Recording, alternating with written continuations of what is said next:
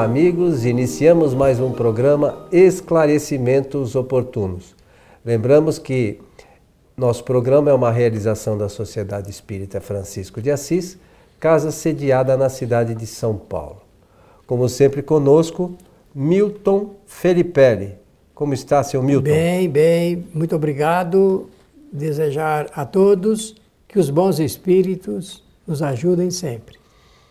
O seu Milton, é, recebemos aqui uma questão bastante interessante, como a grande maioria delas, que trata de um capítulo do livro dos médiuns e diz a pessoa que nos encaminhou o seguinte: Estou estudando o capítulo 22 do livro dos médios intitulado Da Mediunidade dos Animais.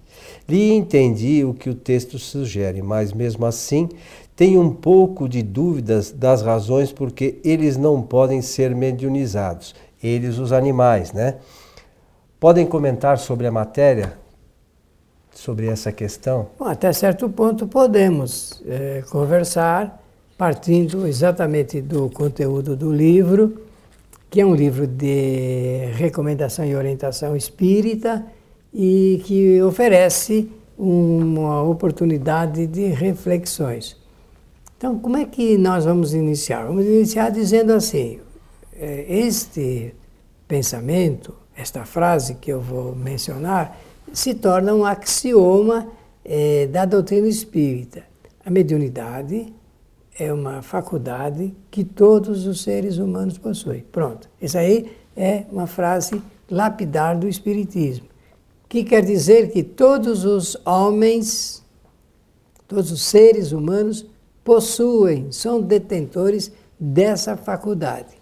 E o que vem a ser mediunidade? Mediunidade é uma faculdade inerente ao ser humano que permite o relacionamento do homem com os espíritos desencarnados.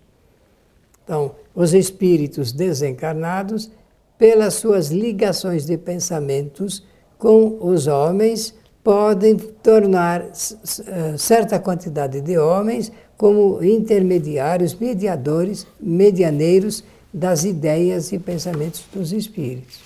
Isso é, fundamentalmente.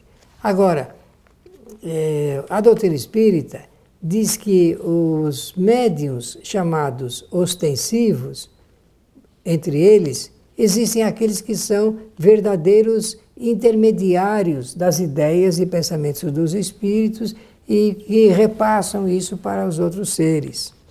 Mas por que, que faz isso? Faz porque existe um processo de relacionamento entre os homens e os espíritos através do pensamento e em, nesse momento os espíritos passam, se ligam àqueles chamados médios, passam seus pensamentos e eles os retransmitem é isso que acontece.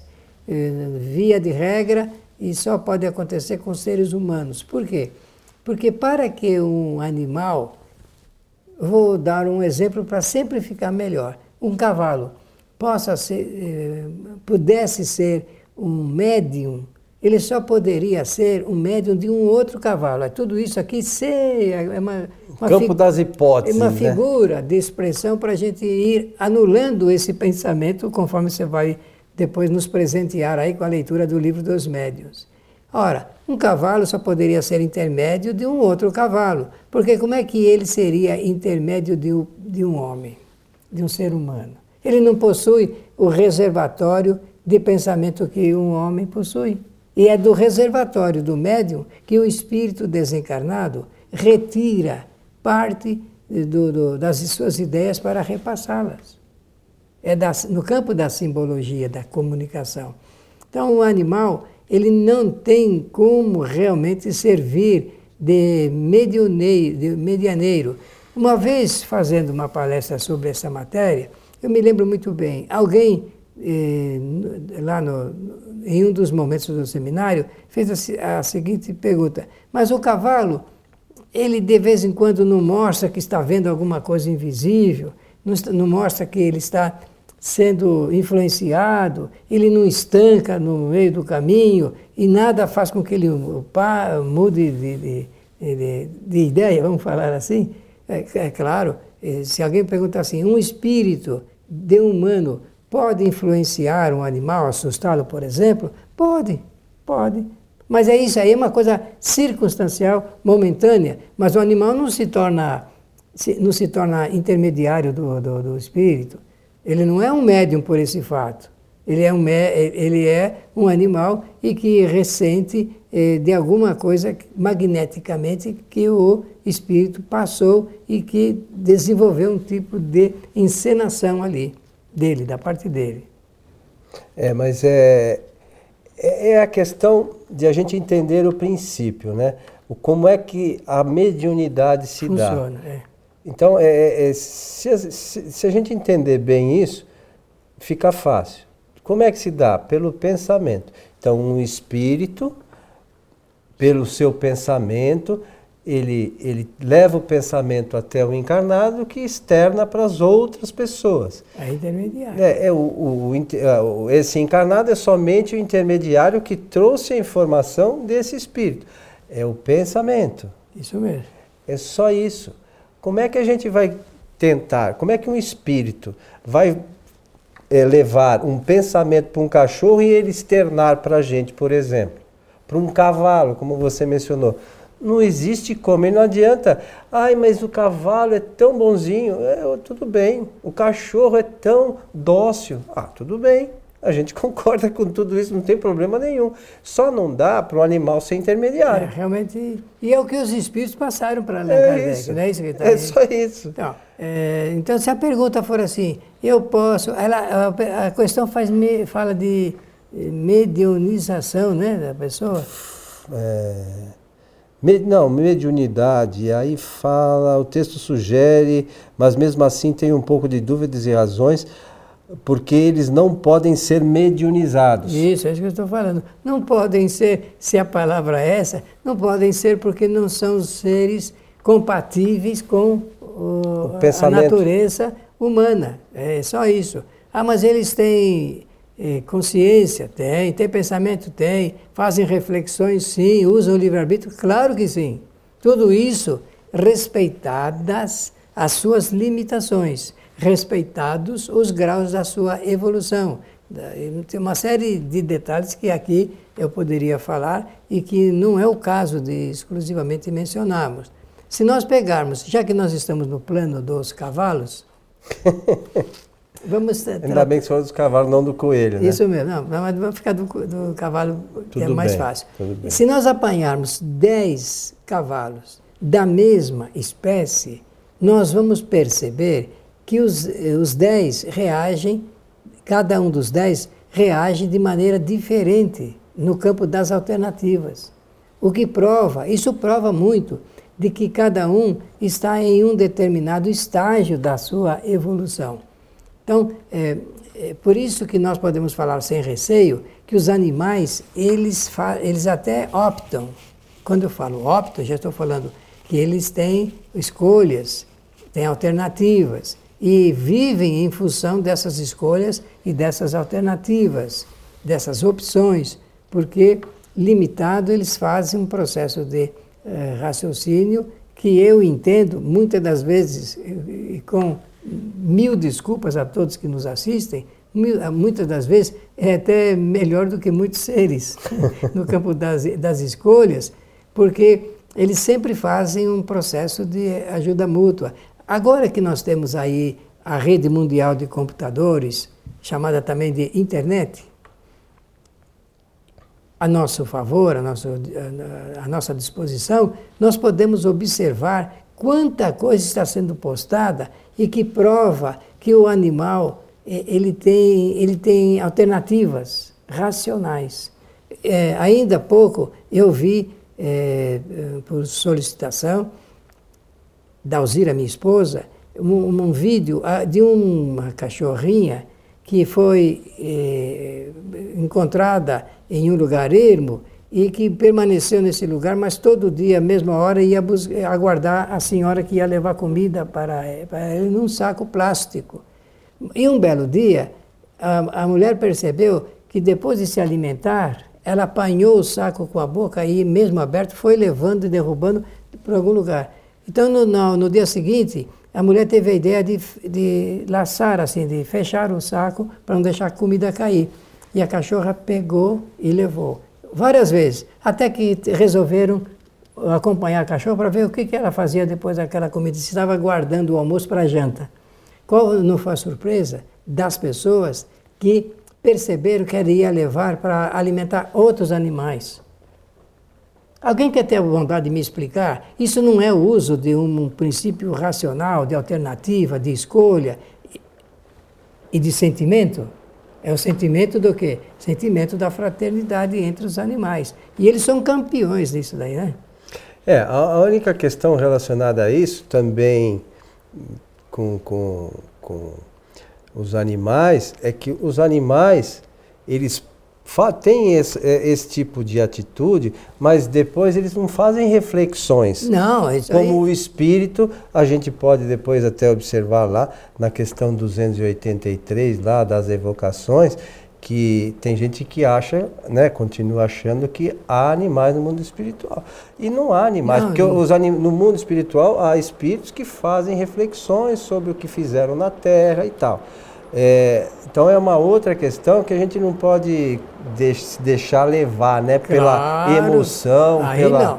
Mas a gente tem que racionalmente perceber que existe alguma coisa por trás disso tudo, que respeitadas as limitações e os graus de evolução, existe um ensaio, um exercitamento, até para mais tarde eh, os animais experimentarem eh, novos atos ligados com a relação que existe entre os seres. Na revista espírita, não me lembro qual, mas tem um relato que Kardec sempre põe que teria, né, informações que em Júpiter esses animais eles são mais evoluídos. Continuam sendo animais, estão encarnados, mas ele tem outras aptidões, né, nessa condição desse planeta que, segundo informações dos espíritos, como Kardec também coloca, seria, seria. mais é, evoluído que a Terra a gente não tem nenhuma comprovação prática de, de tudo isso, então Kardec, por prudência, sempre coloca nessa circunstância. Né? No condicional. É. E, é. Só que nós aqui vivemos em função do que é possível experimentar, comprovar e aí podemos dizer alguma coisa. O certo é que a doutrina espírita orienta a todos a respeito deste assunto de que não é possível mediunizar um animal.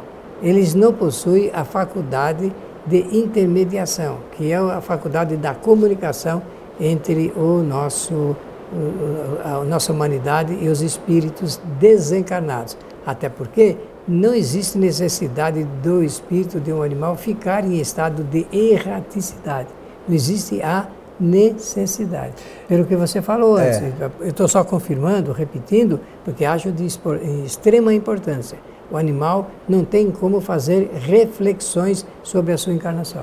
É, uma outra questão, e que a gente não pode também misturar, é que às vezes, é, e, e, é citado nesse item do, do livro dos médiuns, sobre animais que são treinados que é outra coisa, né? É outra coisa que a gente. O animal é treinado para tirar sorte, então vai lá. É o, condicionado. É, vai, ele é, é feito uma, um condicionamento que o animal passa a fazer aquela, aquele, aquele certo, aquela certa coisa. É vai, mecânico. É, é, como o cachorro que pula, faz né, faz aquelas apresentações, ou o elefante no circo, o papagaio fala algumas coisas, tudo isso é condicionamento, né? Claro. Não tem nada a ver com o pensamento, né? É treino. Se alguém tivesse treinado aquela cachorrinha para ela levar e feito o vídeo, eu, claro que não daria nenhum crédito. Mas sabendo de que a coisa é, continuou naturalmente, então tem aí no campo das alternativas de escolha, conforme eu mencionei. E esse é um bom processo para a gente fazer um estudo de comprovação. Então é importante, mais uma vez a gente lembra aqui, o, a busca pelo conhecimento dentro da doutrina, porque é, há algumas coisas que podem nos levar a conclusões erradas se a gente não estudar detalhadamente, né? Pode ah. supor certas coisas. Ah, porque como você citou no início, ah, o animal, o cavalo viu de repente alguma coisa que fez com que ele empinasse, né? ou empinasse, enfim, e derrubou o cavaleiro, não sei o que, era uma, alguma coisa. Ele pode até ver, né? Mas daí a ser médium tem ah, uma sim. distância muito grande. grande, né, Milton? Não muito tem grande. muita, muito sentido isso. É preciso que a gente faça reflexões sobre a questão, né? Exatamente. Esse é o detalhe, é, o detalhe doutrinário que nós devemos dar a esse estudo proposto aqui por esse nosso amigo ou amiga é da, é, tanto da rádio né, que nos ouve, como da internet que nos assiste. E é preciso a gente levar em conta esses estudos, porque os espíritos não brincam em serviços. A codificação realmente propõe temas que levam a gente a fazer um processo lógico à, à luz da razão. É, e a gente não pode esquecer, como está lá colocado no, no aquele primeiro item lá, um dos primeiros itens do livro dos Espíritos, no Prolegômenos, os espíritos responsáveis pela codificação são espíritos superiores, com um grau de conhecimento, como já falamos, já falamos aqui em outras ocasiões, muito além daquilo que a gente possa imaginar. A gente não tem nem é, condições nesse momento de estabelecer qualquer relação com aquilo que a gente conhece, né, do, do grau de conhecimento. É, é a mesma coisa que a gente fala, não, Jesus pensava tal coisa. Como é, assim? A gente não. Nós não temos nenhuma referência Não temos. Isso. Como é que vai saber? Penso, né? até, penso até que é muita leviandade é. nossa querer saber, querer dizer o que Jesus pensava, né? no que pensava, o que ele realmente, em termos de volume, apresentava. O que nós sabemos é que é, é, se apresentou como um espírito superior, porque as características do seu trabalho demonstraram exatamente essa superioridade, tanto no conhecimento das ciências, no fato, nos fatos que ele pôde realizar e que demonstram isso, assim como na extensão profunda da sua bondade. Isso é o toque sobre o, como nós devemos encarar o trabalho de Jesus eh, nessa área de estudo de superioridade proposta por Antônio Coelho Filho. Ela é uma área ligada ao conhecimento do Espírito.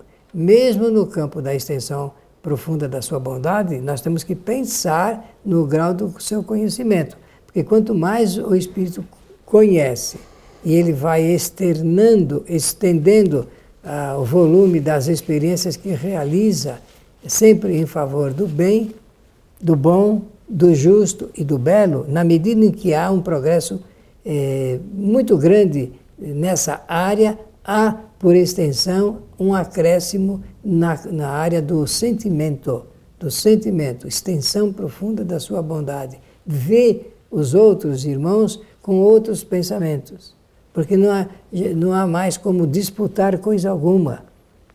Não há preciso disputa alguma. Nós é que fazemos as concorrências, e às vezes muito mal feitas, para que haja uma suplantação de um espírito contra o outro. Mas quando se trata desse assunto ligado no campo da superioridade, os espíritos já estão desenvolvendo pensamentos muito superiores, muito superiores. E eles não disputam, não fazem emulações competitivas. Ao contrário, faz, traduz o seu trabalho pela união de esforços e pela multiplicação das possibilidades, em favor sempre do bem. Eu não me lembro exatamente aonde, não sei se você se recorda, há uma, uma referência em algum dos, dos trabalhos dentro da doutrina que diz que a, a distância que há evolutiva entre nós e os animais é a mesma de nós para Jesus. Você lembra disso? Mais alguma coisa, mais ou menos. Não, não... Então, é, no, a distância nossa para os animais é realmente grande ainda, é, né? Claro. Por, por uma é. série de circunstâncias. Imagine para chegarmos, então, na condição, nós na condição de Jesus como Espírito. Então, é, é, é essas referências que a gente tem que ter. É, né? Nós temos isso sempre presente, né? E é bom que tenhamos firmado esses conceitos, porque aí não vamos ficar desavisadamente optando por algumas ideias que estão, são estranhas, esdrúxulas até, relacionado com a boa relação entre os seres. Meu amigo Milton, o tempo passa, é estamos chegando ao final de mais um programa Esclarecimentos Oportunos. Foi muito agradável agradecer a atenção de todos e desejar-lhes que os bons espíritos nos ajudem sempre. A você que esteve conosco, o nosso abraço. Esperamos a todos em nosso próximo programa. Até lá.